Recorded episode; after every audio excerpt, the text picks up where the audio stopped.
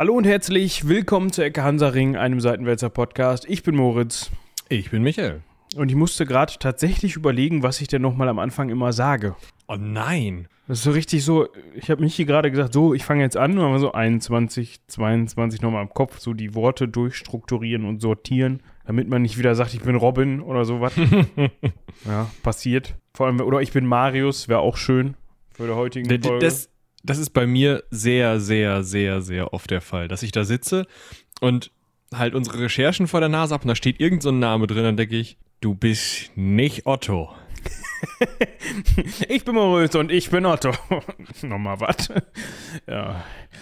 Äh, ich kann vielleicht kurz erstmal ein Rechercheergebnis äh, der Eigenstudienuniversität von Spülmaschiningen äh, ausposaunen. Okay.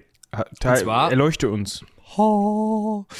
Und zwar sind unsere Sammeltassen nicht nur auf dem Papier, sondern jetzt auch äh, Michael-approved Spülmaschinenfest. Das ist sehr gut. Wo du gerade darüber sprichst, ja, ich lasse mir hier gerade ein, ähm, ich meine, das ist so ein bisschen wieder guter Sitten, aber ich bin ja bekanntlichermaßen kein Heißgetränke-Fan, habe aber jetzt hier so eine schöne Maria-Theresia-Tasse auf dem Tisch stehen. Mm, Dementsprechend mhm. lasse ich mir da ein kaltes Erfrischungsgetränk rausschmecken. Geht auch, ja. Oh, das ist ja. Vor allem, wenn ein die, Wow. Ma- wenn, ja, vor allem, wenn einem die Maria dabei so judgy zuguckt, wie sie es denn tut. Ja, dann schmeckt das nochmal ebenso gut. So. Schön. Ich glaube, wir müssen da nicht mehr viel weiter drüber sprechen. Es ist inzwischen bei den Zuhörern und Zuhörerinnen angekommen. Kauft Sammeltassen. Ja. Wir, müssten, wir möchten noch mal eben kurz auf eine Zuschrift eingehen, die uns Oh. erreicht hat. Und zwar vom lieben Michael. Der schreibt uns ja häufiger mal. Und zwar, weil der ein bisschen hinterherhängt mit den Episoden. Und dann kriegt man so Mails ohne Zusammenhang, die man erstmal entschlüsseln muss. Und ich erinnere mich ganz grob, dass ich vor Ewigkeiten, also bestimmt 15 Folgen her oder sowas, mal mich darüber beschwert habe, dass auf diesen Blitzerwagen, nee, nicht Blitzerwagen, sondern Blitzeranhängern, diese, diese keilförmigen grauen Dinger des Ja. Todes aus der Hölle, so eine Zahl steht. So ein Geschwindigkeitsding. Ja. Also so, weißt du so, dass dann da drauf steht 50 und der stand in der 30er-Zone. Oder da stand eine 80 drauf, wie auch, wie auch immer. Ähm, Micha nennt sie die schwarze Witwe, finde ich immer ein schöner, schöner Name. Das ist natürlich logisch. Irgendwie muss dieses Anhängerchen da ja hinkommen. Ne? Das heißt, da wird ein Auto dieses Ding nehmen und dahin fahren und dann da abstellen. Und während der gefahren wird, steht ja oft auf Anhängern und auf LKW und so weiter so ein, so ein Zeichen drauf, wie schnell die denn fahren dürfen. Und darauf bezieht sich diese Geschwindigkeitsangabe, die da drauf ist. Das hat nichts damit zu tun, von wegen, du, wenn du dich daran hältst, was auf mir draufsteht, dann wirst du nicht geblitzt. Macht Sinn, oder? Das macht total Sinn. Ich äh, war jetzt gerade noch am Überlegen, ob es das äh, dasjenige Schild ist, was auch in so einem roten Kringel ist, aber nee, das sind diese hinten am Anhängerschilder, ne? Ja, genau, um die geht's ja. Ja, ja, ja. Die sehen genauso aus wie die Verkehrszeichen. Nee. Die, die an der. St- Doch, sieht exakt. rundes Ding, roter Kringel, schwarze 80 auf weißem Grund. Um das mal hier zu blasonieren. Silberner auf Silber, ja. Ich dachte immer, das wäre auf silbernem Grund äh, schwarze 80 mit äh, schwarzem Klingel. Äh, Kringel, nicht Klingel. Nee, schwarzen Kringel gibt's nicht. Habe ich noch nie gesehen. Also in klein, so hinten auf dem, auf dem Wohnanhänger. Ja, das ist eine rote, roter Kringel. Sieht genauso aus wie, ja. Ist auch Boah, egal. Vielleicht meine Rot-Schwarz-Schwäche, was? Also dir ist aber schon bewusst, dass normale Verkehrsschilder eigentlich einen roten Kringel haben, oder? Ja, das ist richtig, ja, da ist mir bewusst. Okay, ja gut. Ne, es hätte ja sein können, dass du von Anfang an immer dachtest, ja, die sind halt schwarz. Ja, äh, immer. nicht. Du weißt, dir ist bewusst, dass ich ein rotes Auto fahre, oder? Und kein schwarzes. Ich hab's jetzt nur nachts gesehen. Hm, es kommt ein bisschen zögerlich. Egal. wir, wir überprüfen das in Zukunft nochmal. Das klingt nach dem guten Plan. Das klingt nach einem guten Plan, das stimmt. So, haben wir noch irgendwas vergessen? Organisatorisches? Das fühlt sich nach so wenig an. Wir sind immer noch in der Zeitblase, ist immer klug, das mitzuteilen. Ja. Ähm, dass wir eine Woche, also wir nehmen jetzt am Samstag vor der, äh, der Veröffentlichung der Sulla-Folge auf. Ja, also die kommt übermorgen für uns. Ne? Da bin ich mal gespannt, wie ihr die findet, wie ihr den Herrn Sulla findet, ob der interessant für euch war.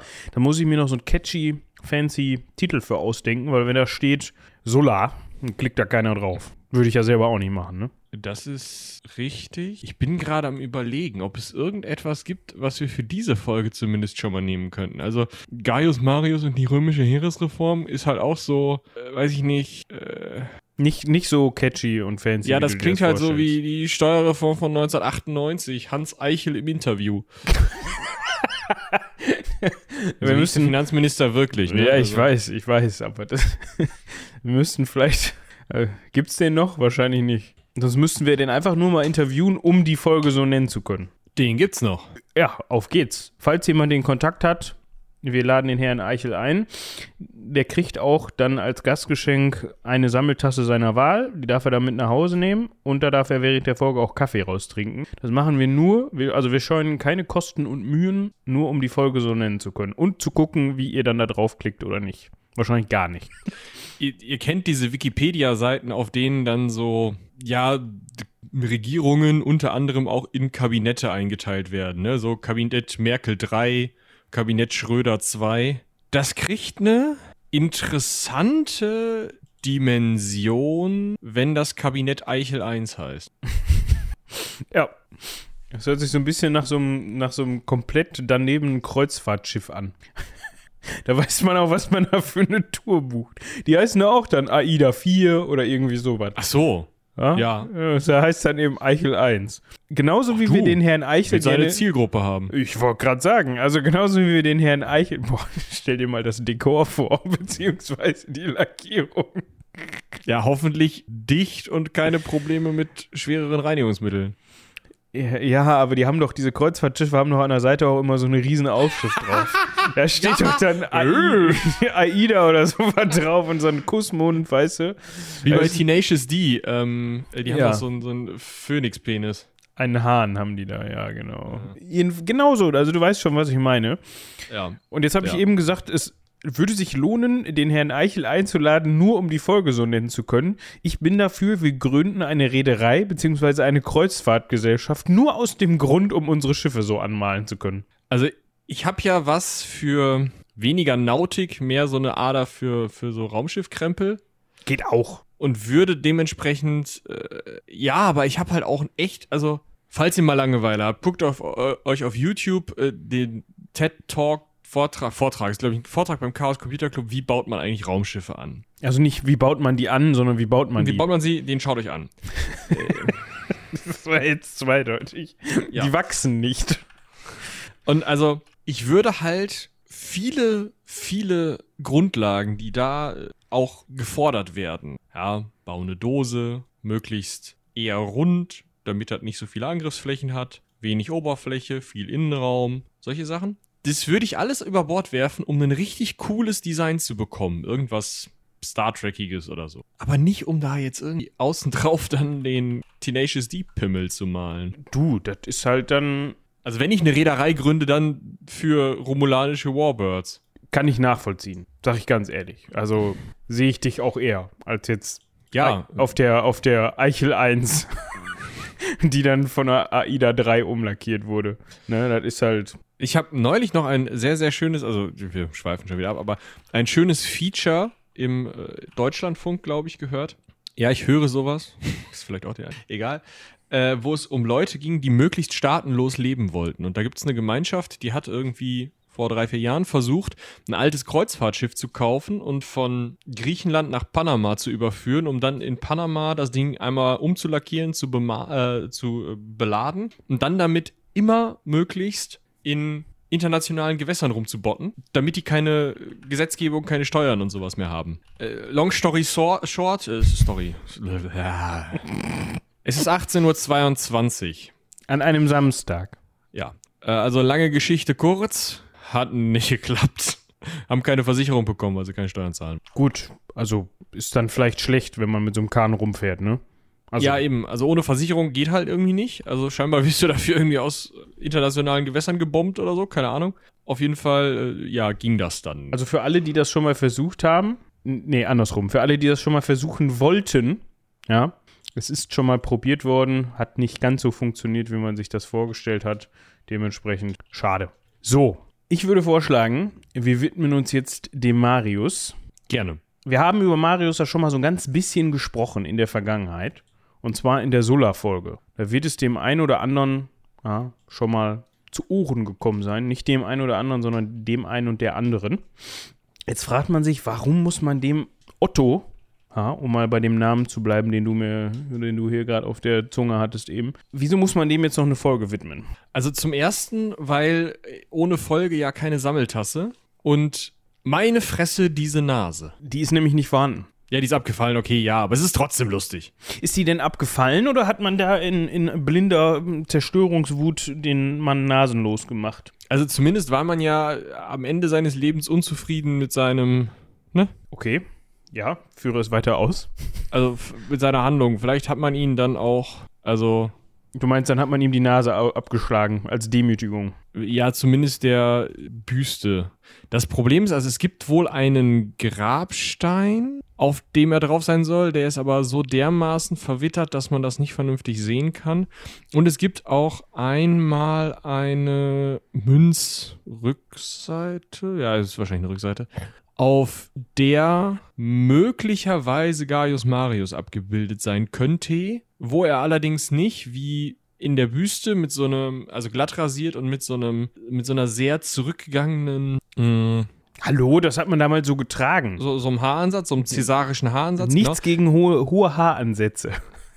So, so nicht dargestellt wird, sondern wo er tatsächlich mit weit vorne getragenen Locken, also so, so einem Lockenkopf und einem zumindest Backen- und Kinnbart dargestellt wird, was ja auch zum Beispiel für Nero eine gängige Darstellungsweise ist. Ich weiß nicht inwieweit, also wann, welche Tradition, wahrscheinlich hatten die genauso Moden wie wir, dementsprechend äh, ist es nicht klar, in welcher, also wahrscheinlich ist er in der Büstendarstellung wesentlich älter als in der Münzdarstellung, würde ich jetzt einfach mal schätzen es hängt halt auch teilweise von Traditionen ab. Also Augustus zum Beispiel hat sich nach dem Verlust der Legionen des Varus irgendwie ein Jahr lang Kopf und Bart nicht geschoben. Und vielleicht hat er auch so eine Phase durchgemacht, weil er irgendwo hatte. Das werden wir gleich mal rausfinden.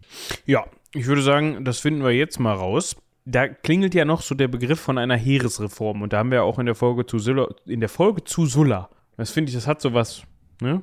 Ja, da muss ich auch direkt eine kleine Korrektur vornehmen. Das ist, liegt daran, dass ich mir Dinge nicht gut merken kann und im Allgemeinen einfach besser in meine Notizen schauen sollte. Ich hatte in der Sulla-Folge mindestens, wahrscheinlich auch in einigen Folgen vorher, wenn ich das aus dem Kopf rezisiert habe, davon gesprochen, dass in der marinischen, äh, also mariuschen Heeresreform die Manipel eingeführt wurde. Sie wurde aber ausgeführt und durch die Kohorte ersetzt. Also andersrum, nur um das kurz einmal klar zu machen.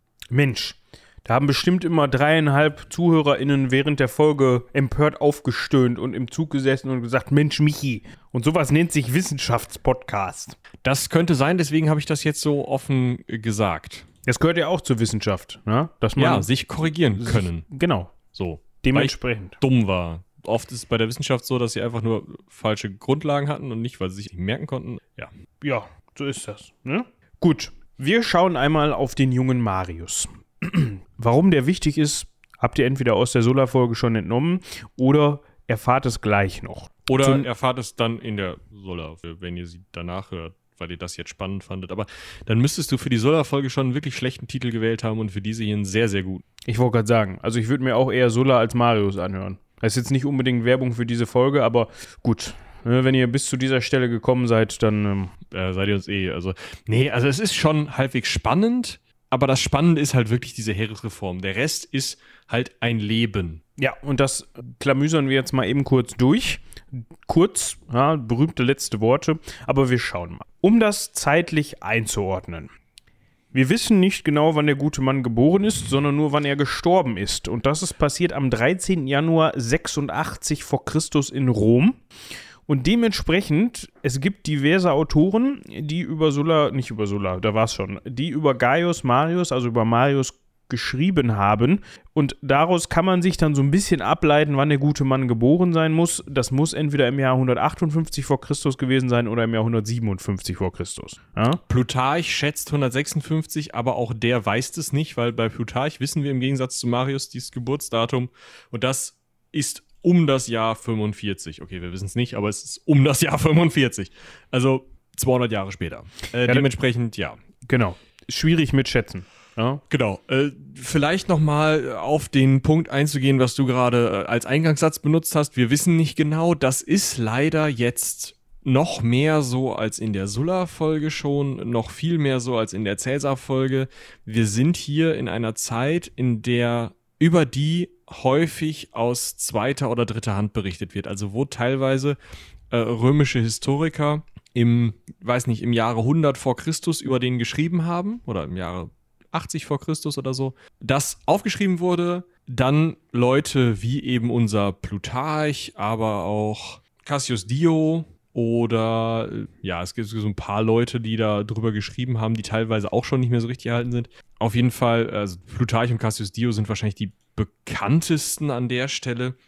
Die haben diese Quelle von vorher abgepinnt und dann halt natürlich teilweise verändert, weil sie natürlich ihren eigenen Drall da reinbringen wollten oder häufig auch einfach, also Cassius Dio zum Beispiel war Senator eigentlich und Konsul, der hatte also eine politische Agenda und wenn so jemand ein historisches Werk schreibt, dann schreibt er dann natürlich, schreibt er das natürlich nicht so, dass er das möglichst richtig schreibt, sondern er schreibt es so, dass die Person, die er da als positiv darstellt, möglichst so aussieht, wie es seinem politischen Ziel nützt und die Person, die er als negativ darstellt, natürlich möglichst schlimm aussieht. Also es ist alles sehr mit Vorsicht zu genießen, was wir da haben und eben noch aus zweiter Hand.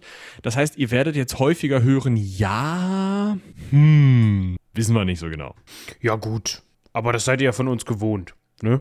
Also es ist, es ist nicht so, dass das für uns jetzt gefährliches Halbwissen ist, was hier ausposaunt wird. Also das sind, ist schon der aktuelle Stand der Forschung.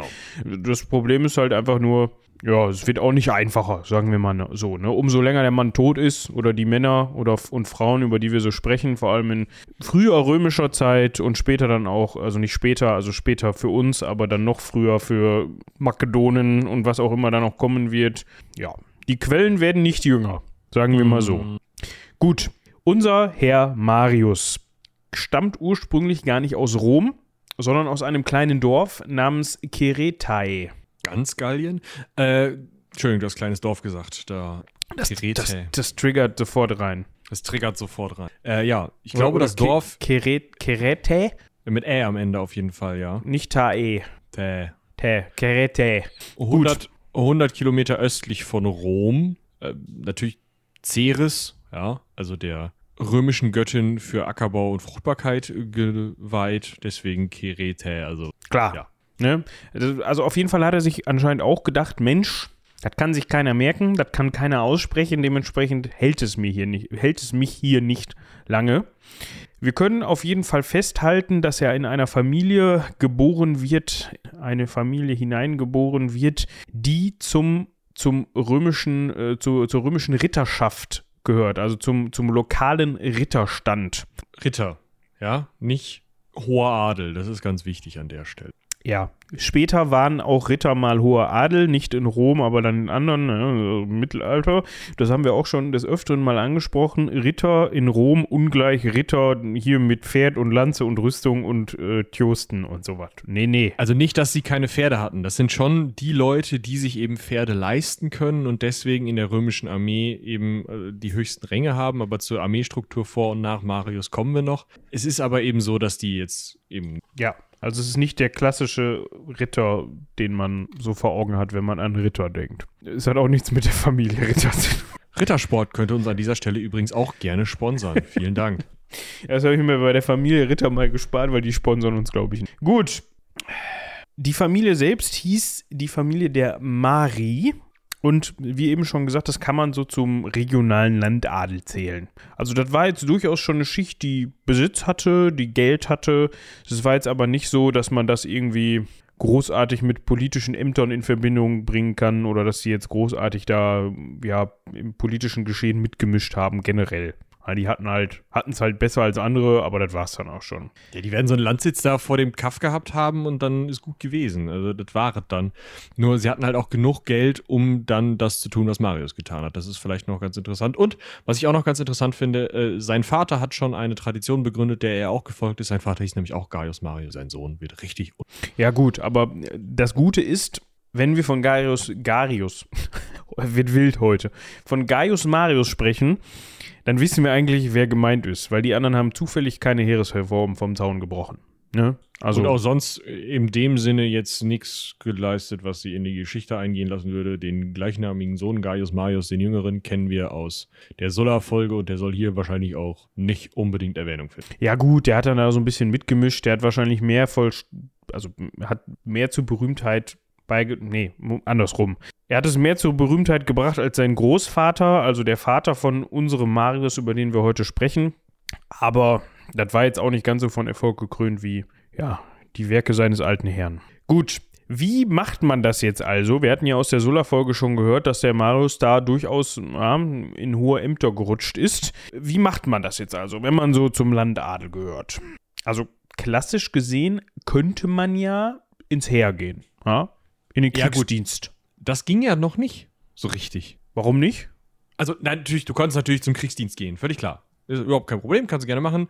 Dienstagnachmittag gehst du mal zum, zum Heer und sagst, hier, guten Tag, ich würde gerne Kriegsdienst. Und dann äh, hast du da auch mitgemacht und so. Aber das Problem ist, du hast noch nicht, noch nicht fest zumindest diese Berufssoldatenstruktur. Die kommt ja jetzt erst. Das heißt, ja, er als Sohn eines Ritters geht zum Heer. Er dient auch lange beim Heer. Das bringt ihm auch den Aufstieg, aber er ist nicht so wie ein vielleicht später unter einem Cäsaren also einem Kaiser angesetzter Ritter, dass er dann halt auch wirklich einfach so ein bisschen einfach durch dieses Offizierskorps durchläuft und ganz klar ist, okay, der hat jetzt hier angefangen und dann macht er so seine, seine Offiziersämter durch und dann ist er halt so ein hoher General und von da aus geht er dann irgendwie in die Politik. Er hat es so ähnlich gemacht, aber das war viel, viel schwammiger alles zu dem Zeitpunkt noch, weil man eben gerade auch für einfache Leute, wenn du oder ich dam zu damaliger Zeit hätten was werden wollen, hätten wir uns halt durch die Kohorten oder beziehungsweise durch die Manipel hochdienen müssen und dann Centurio werden und vom Centurio hätten wir dann vielleicht in den Ritterstand kommen können, von da aus irgendwie ins Offizierskorps und mit 60 dann etwas werden können. Also es ist alles noch längst nicht so strukturiert und auch ganz besonders nicht auf diese Art strukturiert, wie es dann später ist und wir haben noch keine Berufsarmee. Das heißt teilweise, der wird teilweise auch einfach mal zu Hause rumgehangen haben, weil gerade keine Armee ausgehoben war, dann ist halt nicht. Ja, gehe jetzt davon aus, das war auszuhalten, zu Hause mal rumzuhängen, ne, ja, auf dem elterlichen Landsitz, da kann man schon machen.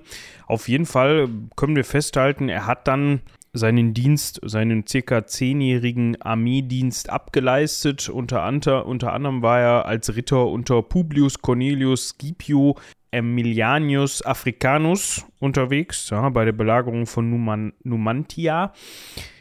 Ist völlig egal. Also er war hier und da auch mal kämpfen. Es ist jetzt nicht so, genau. dass er, dass er da, sage ich jetzt mal, im Feldlager oder irgendwie im, in der Kaserne rumgesessen hat und ja, in der Nase gebohrt hat, sondern der hat auch schon Kampferfahrung gesammelt in jüngeren Jahren. Hat, wie schon gesagt, einen circa zehnjährigen Armeedienst abgesessen, beziehungsweise ja, abgeschlossen wenn man so möchte. Und hat es auch geschafft, zum Militärtribun gewählt zu werden während dieses genau. Armeedienstes. Das ist halt das. Also er war zehn Jahre bei der Armee, andere Leute werden auch zehn Jahre bei der Armee gewesen sein. Er hatte auch durch seinen Ritterstand die Voraussetzung, Militärtribun zu werden. Aber es ist halt, wie gesagt, es ist alles nicht. Wir haben ja in der Legionärsfolge so sehr starre Strukturen besprochen und so könnt ihr euch das einfach nicht vorstellen. Sondern es ist, es hat natürlich eine funktionierende Struktur, aber es ist alles wesentlich lockerer. Ja. Ja. Es gab auch weniger bis gar keine Ausbildung, weil ganz, ganz oft ein Bürgerheer halt einfach ausgehoben wurde, solange der Krieg stattfand. Und dann hat man es wieder nach Hause geschickt. Und dann waren die halt nicht ausgebildet und die Leute vom letzten Mal, die noch was konnten, die waren halt besser. So. Das ist richtig. So. Und das war es auch im Grunde erstmal schon mit Marius militärischer Laufbahn. Ja, jedenfalls ja, vielleicht auch, finde ich, nach ja, zehn Jahren. Zehn Jahren. Nach zehn Jahren kann man auch mal das noch nicht Pilum dann an die Garderobe stellen und äh, den Federbusch dann vom Helm nehmen und so genau. weiter. Oder andersrum, ist auch egal. Den Helm vom Federbusch klingt unangenehm. Egal. Ja, ja. gut. Ne? er hatte auf jeden Fall Höheres für sich im Blick. Er wollte jetzt dann doch mal, vor allem in Rom, in die politische Ebene eintauchen. Den Cursus Honorum als solchen, den gab es schon. Ja, nur halt nicht so strukturiert wie unter Sulla. Ne, das genau. haben wir ja letztes Mal gehört. Also es war halt so, dass es schon klar war, dass man bitte erstmal irgendein niedriges Amt hatte, bevor man dann bitte Prätor wurde. Und wenn man Prätor gewesen war, konnte man auch Konsul werden. Aber ja, mein, ne, ist, wie es halt passt. Und interessant finde ich jetzt, wohl, vielleicht hat auch Gaius Marius sich gedacht, gut, dann mache ich das halt wie alle. Ich war jetzt Militärtribun. Ich habe jetzt gezeigt, dass ich auch ein militärisches Kommando führen kann. Das heißt, ich fange jetzt einfach mal mit dem niedrigsten Beamtenrang an, der oder, oder Stadtrang, also Honorumsamt an, das auch eine zwar geringe, aber durchaus militärische, ja, Kontrollfunktion beziehungsweise eine Offiziersfunktion übernimmt. Das ist das Amt des Quästors.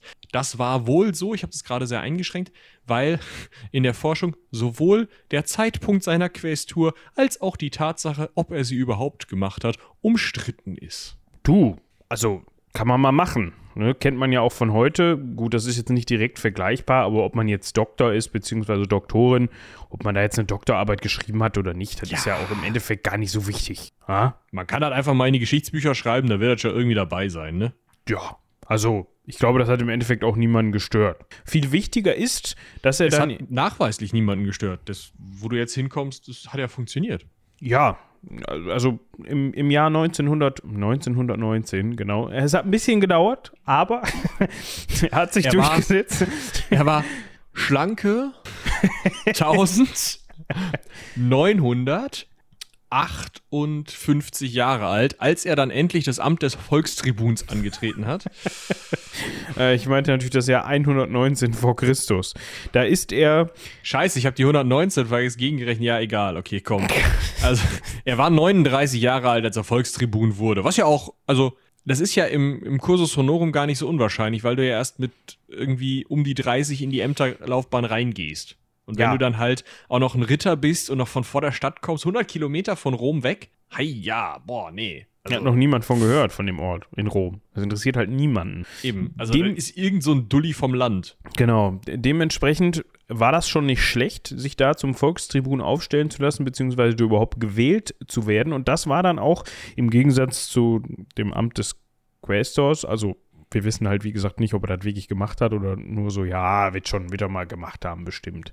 Also dieser Job als Volkstribun, der war für ihn wesentlich wichtiger, vor allem auch, um höher aufsteigen zu können. Denn da hat er dann doch vor allem gegenüber dem Senat durchaus für Furore gesorgt weil wir erinnern uns an die Kursus Honorum Folge, wenn nicht, da auch gerne nochmal reinhören.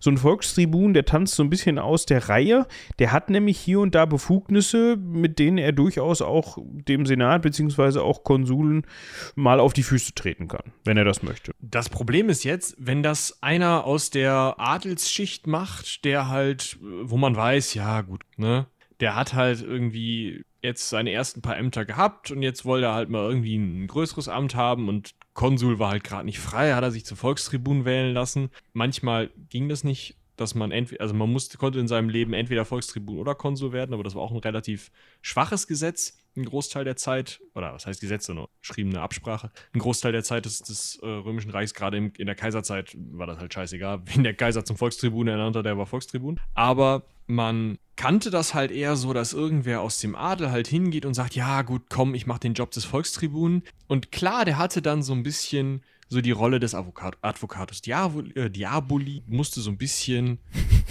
Hat nichts mit der Pizza zu tun. Ja, genau. So ein bisschen stänkern, ja, und haben die im Senat gesagt, du, Rufus, mach mal ein bisschen ruhiger, nerv nicht. Und dann war das gut. Und so ein Volkstribun hatte man sich gewünscht und jetzt sitzt da irgend so ein Dulli vom Land, ein Homo Novus, ein neuer Mann, also jetzt, jetzt erst, oder neuer Mensch, jetzt erst ist er jemand. Vorher war er halt pff, Plebs. Ja? Natürlich nicht Plebs in dem Sinne, sondern er war schon Ritter, aber halt so ein Dude, so ein ist mir egal Typ. Und jetzt, wo er auf dieser Volkstribunstelle sitzt, da geht er den auf den Sack. Also er ist gleichzeitig irgend so ein Typ vom Land, wo man sowieso schon Vorurteile gegen hat, den man eigentlich nicht sehen will und der einem, also dann macht er auch noch nicht das, was man vom Volkstribun erwartet, nämlich die Fresse halten und zwischendurch mal sagen, ja, übrigens können wir bitte die Getreideration ein bisschen vergrößern, das Volk ist leicht genervt. Nicht, ja, nee, ist kein Problem, ich mache auch kein Veto gegen das nächste Gesetz. Sondern der hat halt Zank gesucht und hat dadurch sich natürlich auf der Seite der popularen, also der fürs einfachen Volk ähm, sprechenden Partei kann man das nicht nennen, aber politischen Gruppierung in Rom, hat er sich natürlich Freunde gemacht, wobei er auch da äh, unter anderem mal ein Getreidegesetz, was die eingebracht haben, gestoppt hat, weil er das nicht gut fand. Aber es war auf jeden Fall so, dass er am Ende beim Adel nicht so besonders gut angesehen war. Das ist das Wichtige, was wir jetzt haben. Er ist also aus dem Ritterstand. Das ist schon doof und er baut dann auch noch Scheiße in seinem neuen Amt. Also Scheiße in Anführungsstrichen, ne? Er tritt halt Leuten auf die Füße, auf denen er, also die, denen nicht gerne auf die Füße getreten wird. Dementsprechend hat er dann auch später versucht, ja, im in den Jahren darauf sich zweimal zum Edil wählen zu lassen. Das ist dann gescheitert, wohl auch an, seiner, an seinem recht strikten Kurs während seiner Zeit als Volkstribun. Er schafft es dann aber hm, für das Jahr 115 vor Christus sich zum Prätor wählen zu lassen. Und wir erinnern uns, das ist das Amt vom Konsul. Also vor, vom, ne, das zweithöchste Amt genau. sozusagen. Und das führt auch dazu, dieses zweithöchste Amt, dass man danach eine Provinz kriegt. Und ich würde sagen, also für so einen Homo Novus läuft. Kann jetzt schön, kann die Provinz plündern, setzt sich dann da in Geräte zur Ruhe und dann hören wir nichts mehr von dem und alles ist gut. Dieses römische Reich lebt weiter wie bisher. Keinerlei Auswirkungen auf die Zukunft. Ja, er bekommt übrigens Hispania Ulterior. Das ist Südspanien. Unter anderem hier Gibraltar, der Zipfel und noch so ein bisschen Richtung Osten mehr.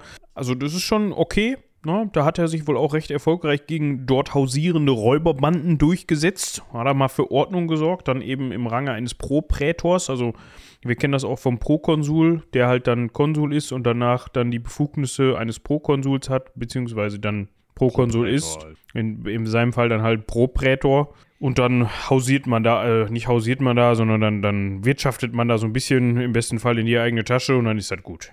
So, so jetzt, also, ich hatte ja gerade so eine, so eine hypothetische Zukunft aufgemacht, in der der, nachdem der da in die eigene Tasche gewirtschaftet und so ein paar Räuberbanden kaputt gemacht hat, einfach nach Hause.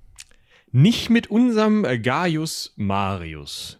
Denn er hat zwei Dinge gemacht, die, glaube ich, ja, so ein bisschen den, also die so richtig wo man so richtig merkt, okay, der will, der will richtig was. Er zum einen heiratet er sich in eine adlige Familie ein, nämlich in die äh, äh, Familie der Julia. Das ist total wichtig, weil klar, er ist immer noch ein Homo novus, aber seine Kinder dann sind ja dann zumindest zu groß, äh, zu, zum Teil wirklich adlige Patrizier und damit holt er sich halt durch diese Ehe schon und gerade auch seine Kinder dann, holt er halt sehr viel Legitimation aus dieser Sache, dass sein Sohn nicht so alt wird, dass er viele Kinder bekommt. Aber man nimmt es, mit, was man kriegen kann. Genau, so, ja. Also es, er, er schafft es auf jeden Fall in der römischen Gesellschaft, zwar als vielleicht etwas unangenehmer Typ, der auf der popularen Seite unterwegs ist, aus Sicht der ähm, Adligen also nicht so ein cooler Typ, aber er schafft es in dieser römischen Gesellschaft so weit anzukommen, dass er sogar ein, eine Adlige heiraten kann. Ähm, und er ist tatsächlich wieder im Militär unterwegs. Ja. Nämlich ab 109 vor Christus. Da ist der Mann wie alt? Kurz eben mal 10, 48, 49 Jahre alt. Ja, 49. Ist, äh, da geht's los. Da geht's richtig los mit der Karriere. Da, das ist sein zweiter Sommer sozusagen. Ne, als Legat. Und jetzt sollte es bei der einen oder dem anderen klingeln im Jugutinischen Krieg. Jetzt haben wir in der Sulla-Folge gehört, Moment mal, wir haben doch eigentlich, also eigentlich war Sulla ja schon derjenige, der im Jugutinischen Krieg unter Marius unterwegs war und sich da seine ersten Sporen verdient hat. Stimmt auch. Zunächst hatte nämlich, hatte allerdings auch Marius noch so einen ja, ein Chef über sich. Das war Quintus Caecilius Metellus Numidicus. Ist das zufällig der, den wir eben auch schon mal hatten? Nein. Nee, das war Publius Cornelius Scipio Aemilius Africanus. Genau. Jetzt haben Weiß wir Quintus Cercilius Metellus Numidicus. Konsul oder zu dem Zeitpunkt vielleicht schon Prokonsul, der dann da halt im Jugutinischen Krieg am Anfang den Hut auf hatte, der hat sich dann wohl nicht ganz so durchsetzen können. Ist jetzt nicht so, dass die da großartig Verluste hinnehmen mussten, die Römer, aber es war jetzt auch nicht besonders effizient. Also es hat jetzt auch nicht so besonders gut geklappt. Dementsprechend hat man dann gedacht, Mensch, man könnte eigentlich dem Marius mal den Oberbefehl über diesen Krieg zukommen lassen. Und das funktioniert natürlich am besten in der Römischen Republik, indem man hingeht und zum Konsul wählt, weil die beiden Konsuln waren die höchsten, wohl zivilen als auch militärischen Führer in der Römischen Republik. Dementsprechend ist man hingegangen und hat diesen dahergelaufenen Bauer, diesen hinterletzten Ritter, 100 Kilometer, diesen Typen, der sich einfach, nachdem er diese scheiß Provinz bekommen hat, hätte zur Ruhe setzen sollen und die Fresse halten sollen. Diesen Dulli aus der Provinz, den hat man zum Konsul gemacht. Da werden einige Senatoren lange gekotzt haben. Definitiv. Vor allem Senatoren, die vorher noch nicht oder die selber noch nicht Konsul gewesen sind und es gerne gewesen wären vorher. So, so natürlich spielte auch Sulla wieder noch eine Rolle in diesem Krieg und wir wissen, wie das ausgeht. Hinterher ist man sich nicht so ganz einig, beziehungsweise macht Sulla Marius dann so ein bisschen da den Erfolg streitig und ja, ist da so ein bisschen, beansprucht das so ein bisschen für sich, aber das haben wir alles schon in der Sulla-Folge gesprochen, darum soll es heute auch gar nicht so, so gehen. Wichtig ist an der Stelle nur, dass es so, ja, wir haben eben gehört, der Mann ist um die 50 zu dem Zeitpunkt und das ist trotzdem jetzt nochmal mit das Größte, was er in seiner Zeit bisher erreichen konnte. Er hat sich dann auch noch später mit unter anderem Teutonen, Ambronen und Kimbern rumgeschlagen, also Germanenstämmen. Ja, da gab es dann auch mal hier und da vorher ein bisschen auf den Sack von den Germanen und Germaninnen und da konnte dann eben Marius dem Ganzen einen Riegel vorschieben, vielleicht so ein bisschen schon wie mit den Räuberbanden in Hispania Ulterior. Ja, also auch da konnte er sich dann als fähiger Heerführer und Militär nochmal beweisen. Da war der halt kurz vor 60.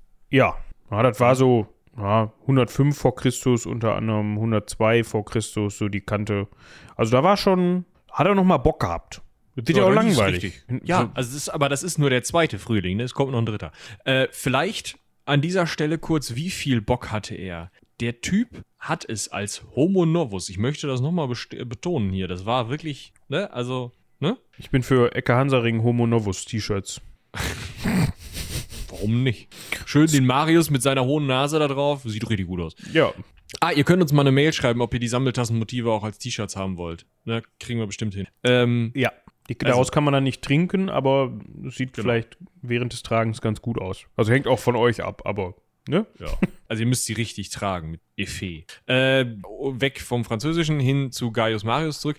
Der war so erfolgreich in diesem Krieg gegen die germanischen Stämme, auch durch seine Heeresreform, die er in der gleichen Zeit durchgeführt hat, dass er in den Jahren 104 bis 100 vor Christus, in denen er auch diese Heeresreform durchgeführt hat, je nachdem, nach Forschung sprechen wir gleich drüber, aber dass er viermal hintereinander zum Konsul gewählt werd, äh, wurde, obwohl er eigentlich nur ein Jahr hätte Konsul. Also man hat wirklich diesem Mann, der sich im Jugotinischen Krieg bewiesen hat, obwohl eigentlich Sulla da, die, also Marius hat gut gekämpft, aber den endgültigen Sieg, die Gefangennahme Jogurtas, die hat Sulla gemacht, hingekriegt. Dementsprechend, na, so richtig der allergrößte Feldherr war er jetzt vielleicht nicht, aber es hat auf jeden Fall gereicht, um die Kimbern, Teutonen, Ambronen, Haruden zu vermöbeln und das hat er so gut gemacht, dass er wirklich vier Jahre in Folge Konsul wurde.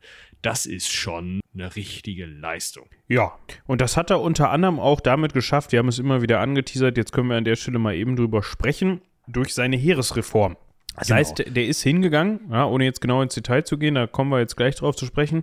Erstmal, er ist hingegangen, hat sich gedacht, Mensch, diese Struktur, die wir jetzt hier haben, die funktioniert, aber die funktioniert nicht so gut, wie sie funktionieren könnte. Wir schmeißen da einfach mal ein bisschen was über, über den Haufen. Also, vielleicht kurz zur Einschränkung. Das sind jetzt alles Veränderungen, die auf jeden Fall zu dieser Zeit gegriffen haben. Nicht hundertprozentig, nicht übers ganze Römische Reich an jeder Ecke, sofort, natürlich nicht. Teilweise gab es sozusagen Nachklänge davon noch in der Kaiserzeit, also unter Augustus und später.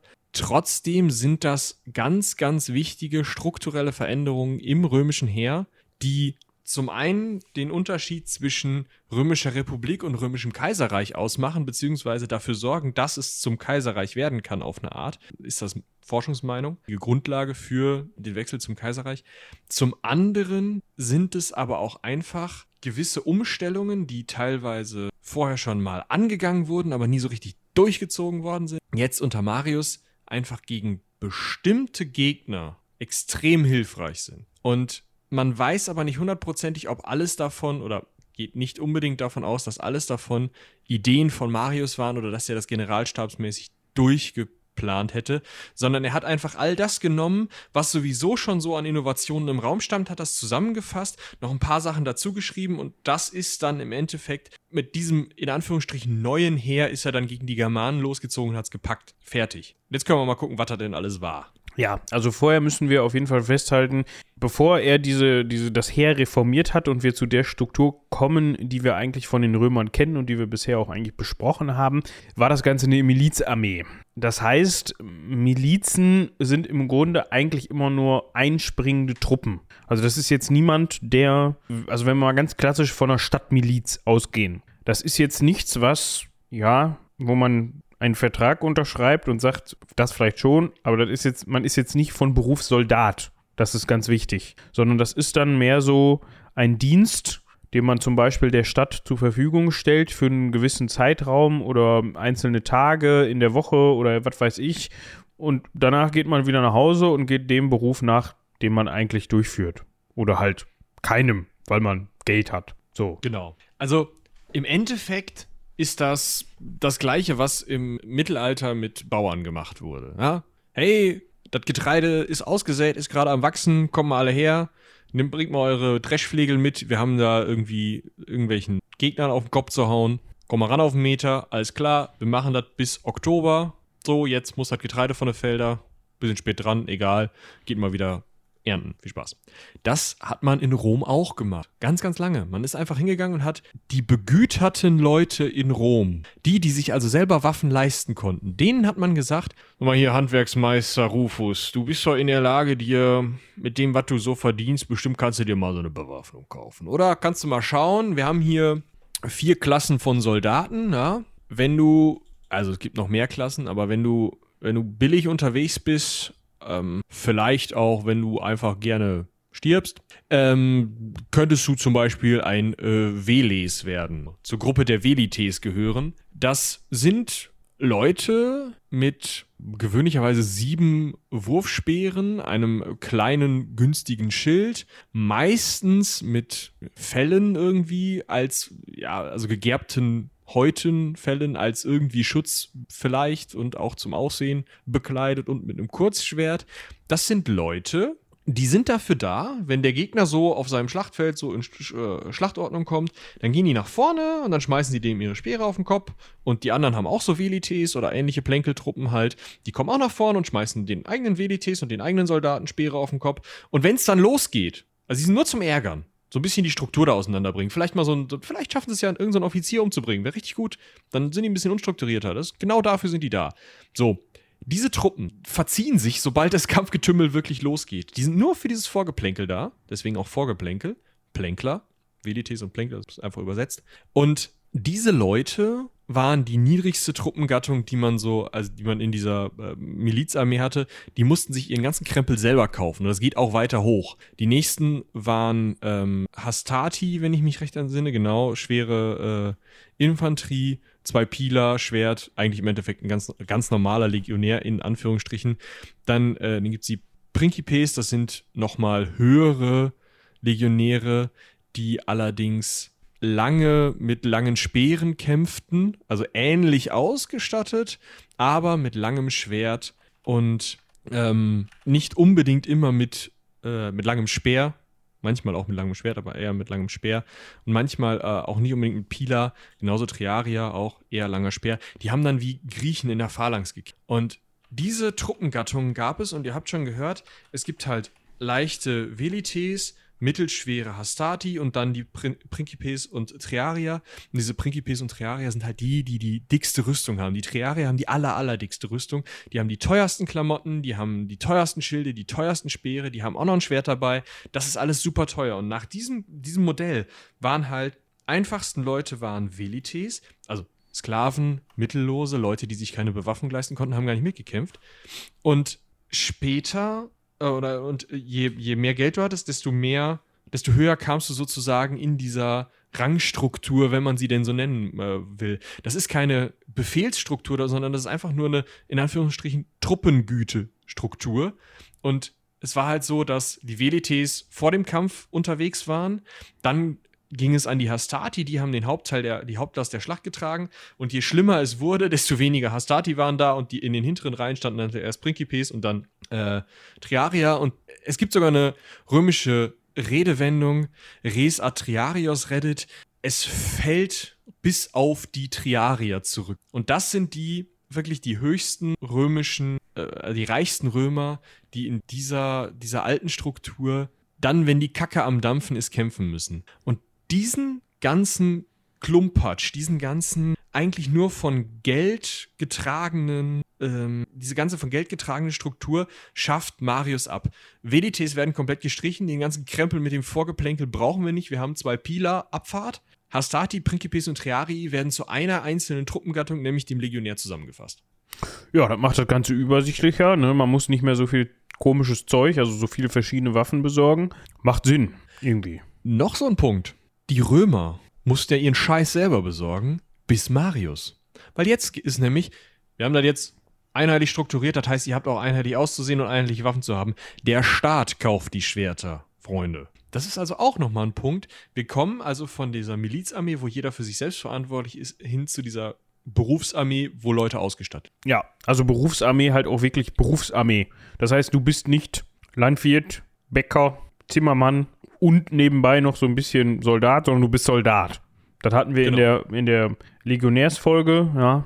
Hört da auch gerne nochmal rein. Da Auf jeden Fall. lernt man dann, wie sowas vonstatten gegangen ist, wo man sich einschreiben, anmelden, wie auch immer konnte und wie es dann losging und wie es dann im Zweifel auch manchmal früher oder später aufgehört hat. So. Das hat übrigens auch noch einen weiteren super Nebeneffekt. Man kann Besitzlose, also Leute, die äh, vielleicht gerade so als Straßenkehrer arbeiten oder äh, Schankwirt oder sonst was sind, die also nicht sich eigentlich in der Milizarmee hätten keine Waffen leisten können und damit nicht hätten kämpfen können, die kann man jetzt als Soldaten anwerben. Das ist total praktisch. Du hast auf einmal viel, viel mehr Leute, die sich auch noch besser darauf konzentrieren können. Ja, die kommen von der Straße runter im Zweifel. Ja. Und du hast mehr Leute, die kämpfen können. Und wirklich kämpfen können. Weil, wie Michi eben schon sagte, vorher gehörte eine Ausbildung jetzt nicht wirklich dazu. Vor allem für die niederen Klassen an Soldaten. Da war es jetzt nicht so, dass, wie Michi eben schon sagte, das ist jetzt nicht so, dass die jetzt erstmal Grundausbildung hatten. So nach dem Motto, hier, guck mal, erstmal hier ins Bootcamp und dann so rum wird das Schwert gehalten und so wirft man die Lanze und was weiß ich. Nee, nee. Das wurde auch jetzt erst flächendeckend eingeführt.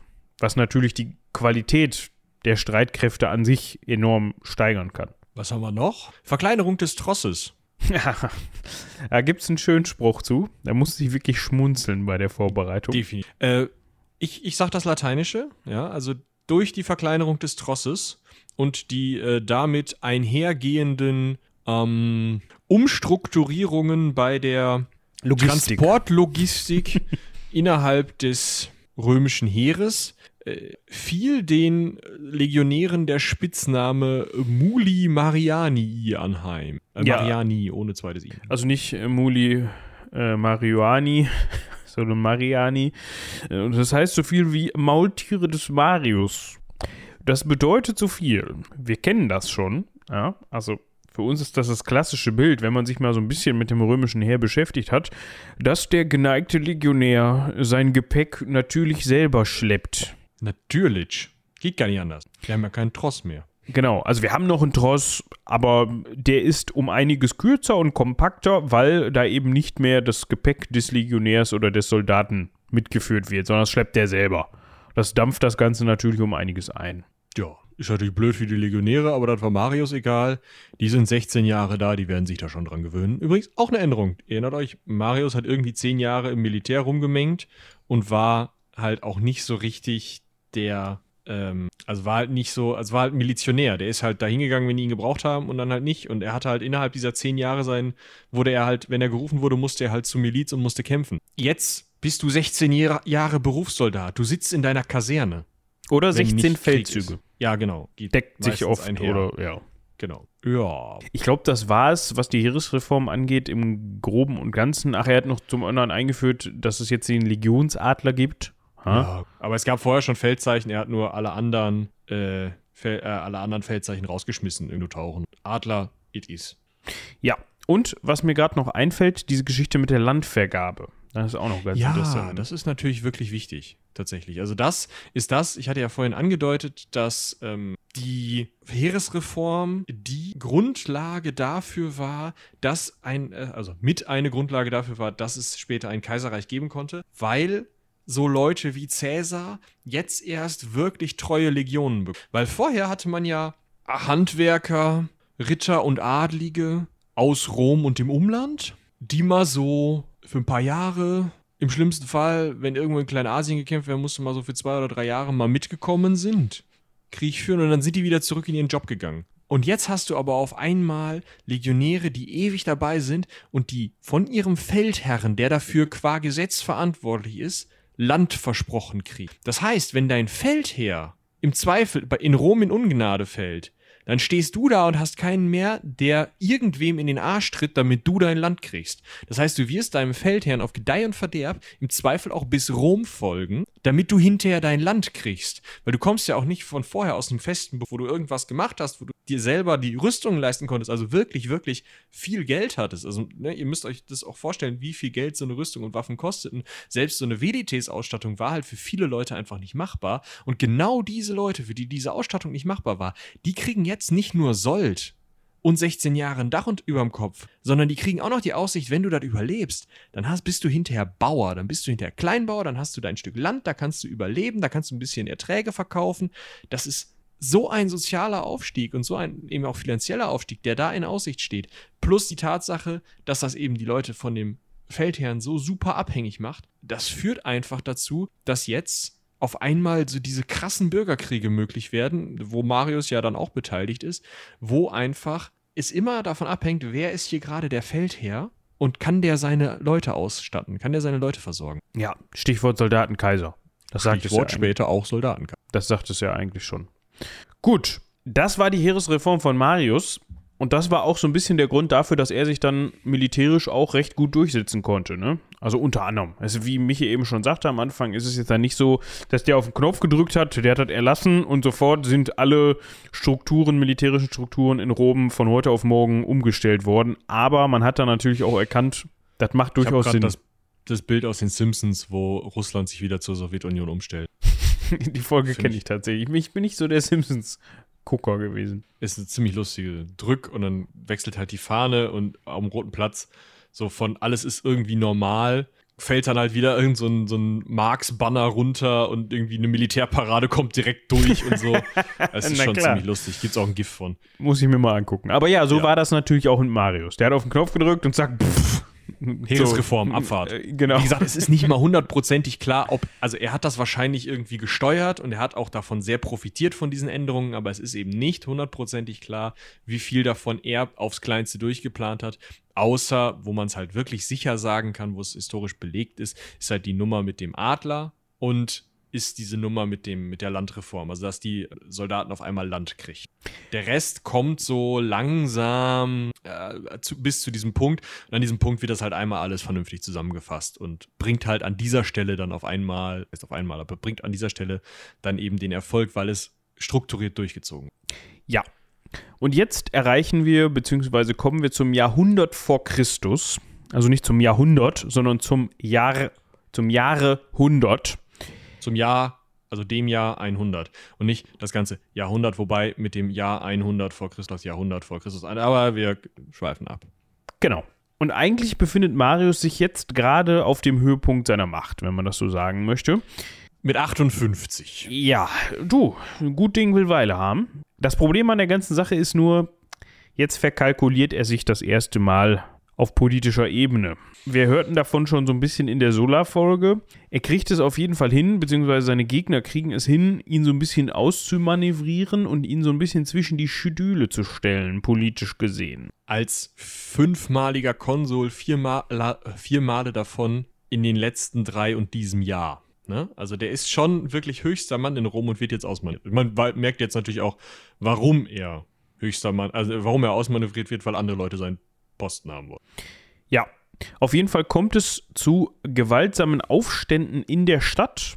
Und da muss er natürlich als amtierender Konsul, also wir können das natürlich jetzt noch einzeln aufschlüsseln, warum das so war. Auf jeden Fall, die Popularen und Optimaten haben da natürlich wieder eine Rolle gespielt. Und da geht es unter anderem auch darum, dass Gesetzesentwürfe ja nicht durchgingen und das hat letzten Endes auf jeden Fall dazu geführt, dass er sich dann gegen zum einen gegen eigentlich Verbündete stellen musste und zum anderen diese ja gewaltsamen Aufstände in der Stadt niederschlagen musste.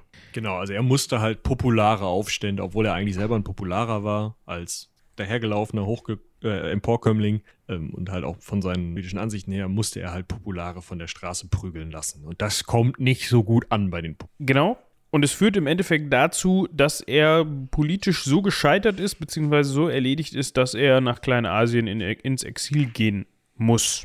Da könnte die Geschichte ja jetzt schon wieder zu Ende sein, ne? Das wäre jetzt so sein zweiter Frühling gewesen. Erster Frühling war irgendwie, dass er Volkstribun geworden ist. Zweiter Frühling, also ein paar 30 so, ne? Zweiter Frühling jetzt bis zu seinem 58. Lebensjahr. Schön, ordentlich Militärreform, richtig geil. Er geht ins, hinter ins Exil frisst in Kleinasien Wein und alles äh, trinkt. Egal. Aber nicht mit unserem Marius. Den kennen wir ja inzwischen schon. Im Bundesgenossenkrieg, das ist der nächste Krieg, der da kommt, der, den wir in Sullas Folge schon ausdrücklich ausdauernd besprochen haben. Also dieser Krieg, wo halt die am niedrigsten gestellten eroberten römischen Gebiete oder unterworfenen römischen Gebiete aufbegehren und auch das Bürgerrecht haben wollen, kriegt er im Jahre 90 vor Christus mit 68 Jahren ein Kommando. Ja. 68. Der also da Rente seit zehn Jahren. Da hat man eigentlich so ein bisschen, also man hat ihn wahrscheinlich vergessen, hatte so ein bisschen vergessen, was da damals los war und hat sich gedacht, Mensch, wir bräuchten jetzt noch mal so einen fähigen Feldherrn. Könntest du nicht, hast du nicht, bist doch, komm. Und er hat dann auch wohl nicht Nein gesagt und hat das Ganze dann angenommen. So. Und dann kommt die Nummer mit Mithridates, dem Sechsten. Eben, er hatte dann äh, im wahrsten Sinne wohl Blut geleckt in den zwei Jahren, die der Bundesgenossenkrieg noch ging, bis 88 vor Christus, als dann die Groß der Großteil der äh, italienischen Verbündeten Roms das Bürgerrecht bekommen hat und alle anderen, wie wir das schon besprochen haben, zu großen Teilen eben geschleift wurden. Oder äh, sich dann, als sie das gemerkt haben, dass das jetzt hier äh, abgeht, dass es also nichts mehr wird und äh, sie entweder jetzt das Bürgerrecht haben können oder richtig auf den Sack kriegen, dann noch gesagt haben, ah, wir wechseln mal die Seiten, wir hätten gerne das Bürgerrecht, Dankeschön. In dieser, oder als das sozusagen damit durch war, kam dann ja die Idee, dass Sulla als einer der beiden Konsuln des Jahres 88 vor Christus mal diesen Mithridates, diesen nervigen pontischen König in Kleinasien platt machen sollte. Und Marius stand dann da, wie hier der Krieg in Italien ist vorbei. Kleinasien kenne ich auch, da war ich im Exil. Hm. Ich würde gern, ne, hier, ich hätte gern das Kommando. Ja, hat er, hat auch, auch gekriegt. Bekommen. Ja. Also offensichtlich hatte der, ja, alterfahrene, alteingesessene politische Fuchs Marius dann doch noch das eine oder andere. Jahre alt. Ja, der weiß ja auch, wie der Hase läuft. Kann man nicht anders sagen. Ja, er hatte dann noch das ein oder andere Ass im Ärmel, beziehungsweise Kontakte, was dann dazu geführt hat, dass auf einmal er das Kommando hatte und nicht Solar, was Solar dann allerdings gar nicht so gut fand. Es war jetzt nicht so, dass der Freudensprünge gemacht hätte dann. Das haben wir in der Solar-Folge ja schon ausdauernd besprochen. Deswegen müssen wir da jetzt, glaube ich, gar nicht so drauf eingehen. Am Ende läuft es darauf hinaus, dass Sulla Rom tatsächlich militärisch erobert, sich das äh, Konsulat an sich reißt und das, Kon äh, das Kommando gegen Mithridates äh, übernimmt und daraufhin Marius unter anderen Leuten zum Staatsfeind erklären lässt, der dann nach Nordafrika flüchten muss. Also verkackt, kann man sagen. Aber Sulla ist ja jetzt in Kleinasien kämpfen. Was kann man leicht machen? Gerade 71 geworden. Ja, man hat so ein Reißen in den Knochen, ne? Ist, die Reiselust packt einen wieder, man möchte mal wieder aus dem Exil zurück in die Heimat, mal zu Hause vorbeischauen, ob da noch alles läuft. Und wenn man schon mal dabei ist, kann man sich auch gleich Rom unter den Nagel reißen, oder? Genau, das hatte Sulla ja vorgemacht, das hatte bei Sulla gut funktioniert. Marius hatte jetzt auch Truppen ausgehoben und hat mit einigen anderen äh, Vertriebenen, also die von Sulla dann äh, im Zuge seiner Eroberung des ähm, äh, seiner Eroberung Roms äh, ja, vertrieben worden waren. Mit einigen von denen zusammen hat er eben Rom erobert. Wie gesagt, hört in die Sulla-Folge nochmal rein, da wird ein bisschen kleinteiliger aufgedreht. Aber am Ende kommt man also auf die Idee, wir erobern uns Rom zurück, wir nehmen hier das Konsulat wieder an uns und wir bringen einfach alle Leute um, die für Sulla sind. Es gibt da so eine schöne Darstellung. Cassius Dio spricht unter anderem dafür, dafür, davon, genau, davon so, ne? Er spricht davon, dass die Truppen von Marius angeblich alle Leute umgebracht haben, denen Marius nicht die Hand gegeben hat. Also Marius ist so herummarschiert, ne? hat dann, ach, hi, hier die Hand gegeben, da die Hand gegeben, dem nicht. Der Legionär, der hinter ihm stand, hat dann direkt Schlitz gemacht und dann ging es weiter. Also so kann man sich das vorstellen. Ja. Cassius Dio, wir halten das nochmal kurz fest, geboren, ja, nur nochmal, ähm, ne? Also, ja, da kann man nicht drum herum. Im Jahre 163 nach Christus. Also vier, äh, 240 äh, Jahre später geboren. Er braucht ja noch ein bisschen, bis er schreiben konnte. Und der schreibt eben immer noch aus Sicht eines Senators, der was klar machen will, der zeigen will, wie, also wie der Hase laufen soll, wer die Guten sind und wer die Bösen sind. Also, das ist ein sehr, sehr, sehr tendenziöser Bericht, der aber natürlich nett klingt, deswegen haben wir ihn ja eingenommen. Ja. ja also, ich bin der festen Überzeugung, das hat er gemacht. Ne? Genauso hat es stattgefunden. Genauso. Ja. Ja, wissen wir nicht genau. Auf jeden Fall ist Rom da äh, hinterher mit einigen Optimaten weniger unterwegs gewesen, was tatsächlich am Ende Julius Caesar in die Hände spielt. Denn Julius Caesar hat ja popularische Positionen häufig vertreten und es waren dann also zumindest nicht mehr so viele Leute gegen ihn. Allerdings kommt dann noch Sulla mit seinen Proskriptionen, also schauen wir mal. Aber, also hört nochmal in die Sulla-Folge rein. Aber zumindest die wirklich großen Familien waren nach Marius und Sulla sehr ausgedünnt, was so einem vielleicht nicht ganz so Emporkömmling äh, wie Cäsar, also Marius ist emporgekommener, dann doch in die Hände spielt. Und damit kann man eigentlich auch sagen, Marius hat jetzt gewonnen. Ich meine, richtig gut. Also der Typ, ma, man soll gehen, wenn es am schönsten ist. Eben dies. es kommt dann noch zu seiner, zu seinem fünften Konsulat. Sechstes. Sechstes? 107, 104, 103, 102, nee, 102, 101. 100 auch. Sein achtes Konsulat ist es dann ja, weil also 104 hat er Konsul gemacht, 103, 102, 101 und im Jahr 100. Im Jahr 107 hatte er sein erstes Mal das Konsulat gekriegt und im äh, Jahre 86 vor Christus, im Alter von 72 Jahren, sitzt er ab dem 1. Januar mit der Konsulsmütze auf dem Forum. Mal wieder. Ja. Richtig gut. Ein letztes Mal. Alle Feinde sind tot. Oder halt in Kleinasien. Ja, gut. Ne, also gab es ja noch so einen Solar, der war aber gerade beschäftigt. Und dann hat er sich da gedacht, ja, also zwei Wochen hat er das noch mitgemacht, die Mütze war wohl sehr schwer. Und dann hat er sich gedacht, ach, eigentlich. Öck. Exakt das hat er sich gedacht. Er ist angeblich an einer Rippenfellentzündung verstorben. Aber gut, der hat sich wahrscheinlich auch gedacht, du, wenn ich jetzt abtrete, dann kann mir das keiner mehr wegnehmen. Kann mir keiner ja. mehr auf den Sack gehen und wieder ankommen und wieder meinen, hier, nee und so und du bist doof und du bist ja nur und einfach sterben. Einfach mal sterben. Ja. Ja. Hat er auch gemacht. Hat er gemacht. Wie gesagt, der Mann war 72, ne? Also. Aber wie gesagt, den, den Spruch finde ich schön. Man soll schön, man soll schön, wenn es am, am gehendsten ist. Man soll gehen, wenn es am schönsten ist. In diesem Sinne, ist. haut rein, bis zum nächsten Mal. Äh, was Sulla noch gemacht hat, zeugt auch von Charakterschwäche, meiner Meinung nach. Der war dann beerdigt worden, alles, also ne, hört in die Todesfolge rein. Mhm. Halt bestattet Klageweiber. worden. Genau, alles, Vollgas, richtig gut. Und Sulla, einige Jahre nach seinem Sieg, als er dann da gerade seine Proskriptionen gemacht hat und den, den Staat reformiert hat, ist hingegangen und gesagt, wisst ihr was? Buddelt den Marius mal aus und schmeißt ihn in den Fluss, ich habe keinen Bock mehr auf den. Aber der ist doch schon tot. Das ist mir scheißegal. Ja. Dementsprechend haben wir auch keine Leiche von Gaius. Schade. Also, aus wissenschaftlicher Sicht schade. Ne? So. Ich, ist jetzt nicht so, dass ich großen Wert auf diese. Äh, ich meine, wir sammeln sowas. Über tausend. Ja, aber also Robin sammelt sowas eigentlich. In seinem Keller und unfreiwillig. Aber genau. ja. Aber einfach Platz. Ja. Ja. Gut.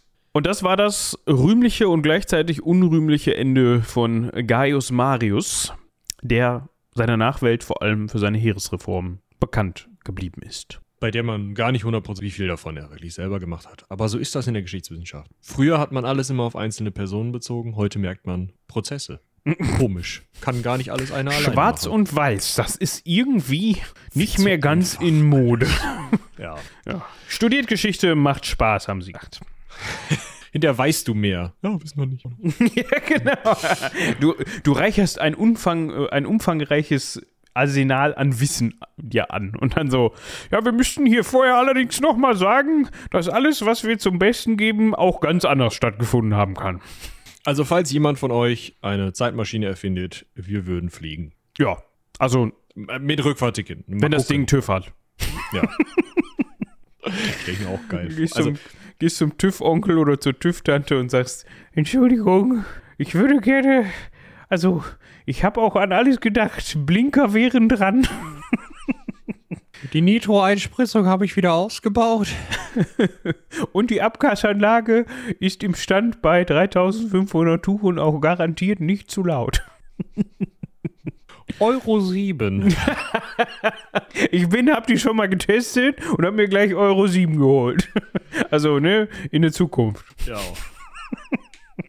So. Schön.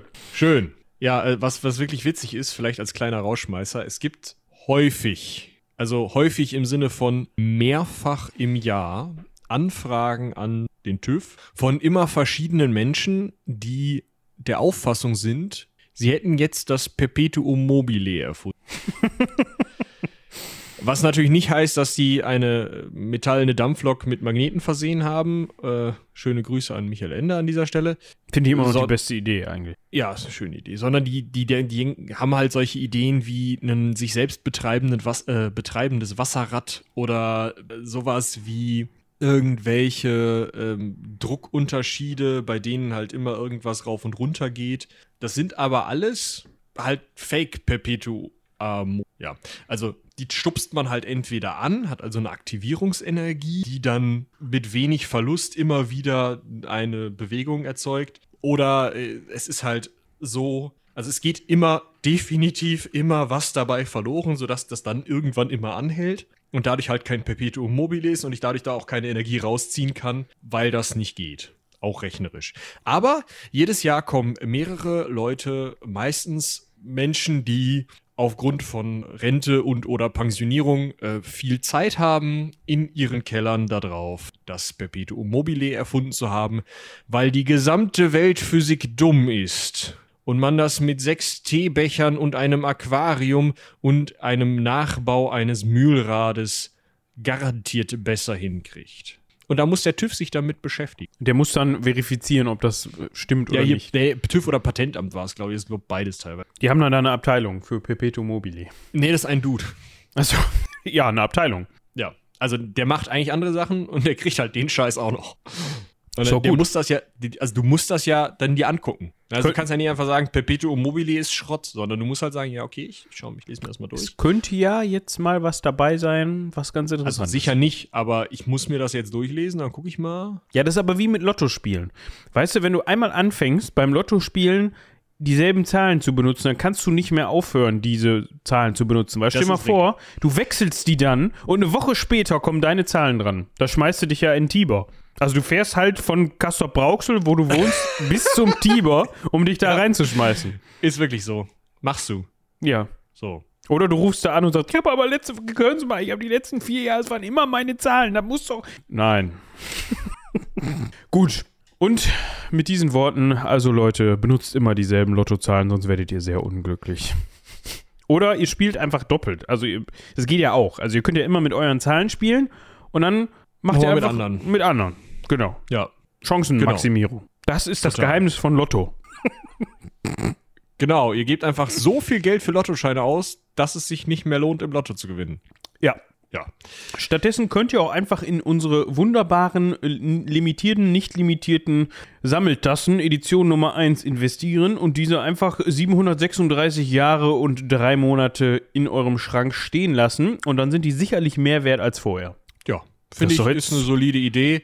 Wenn euch das äh, zu blöd ist oder ihr keinen so großen Schrank habt, dann unterstützt uns einfach gerne bei Steady. Vielen Dank an dieser Stelle. Genau. An die, die es tun. Genau, da könnten wir auch mal wieder reingucken, ob das mehr geworden sind inzwischen und die mal wieder verlesen. Vielleicht in der nächsten Folge. Vielleicht. In, wir müssen uns eh noch klar werden, was wir in der nächsten Folge machen wollen, weil zu Nikolaus wissen wir schon, aber äh, ja. Wir können jetzt eigentlich auch mal, sonst haben wir wieder die 130 Minuten, äh, Stunde 30 Minuten voll. Wow. 130 Minuten, meine Güte, das war eine lange Folge. Gut, in diesem Sinne würde ich ganz einfach und jetzt sehr antiklimaktisch sagen, vielen Dank fürs Zuhören, haut rein, bis zum nächsten Mal. Bis dahin, tschüss.